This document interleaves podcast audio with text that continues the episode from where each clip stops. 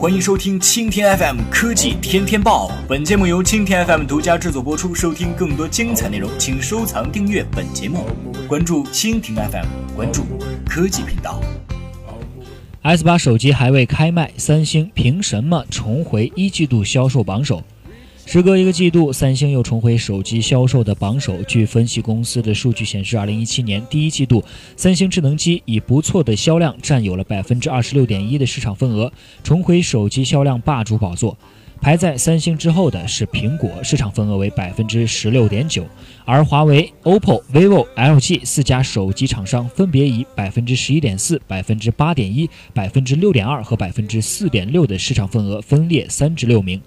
该季度全球智能手机的总生产量达到三点零七亿部，相比上个季度下降了百分之二十三。尤其是在中国市场，由于消费者对于智能手机的需求降低，这也使分析机构降低了对手机生产量的预期值。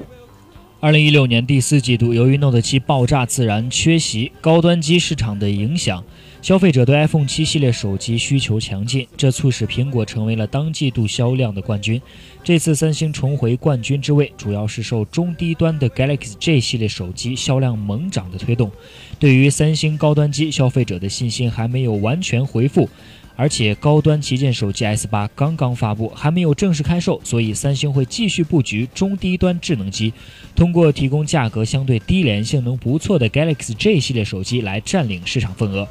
预计这两款中高低端手机会促进三星下个季度的手机销量，而今年三星手机的整体生产量要比去年增长百分之五。好的，以上就是今天的科技天天报，更多精彩内容请关注蜻蜓 FM。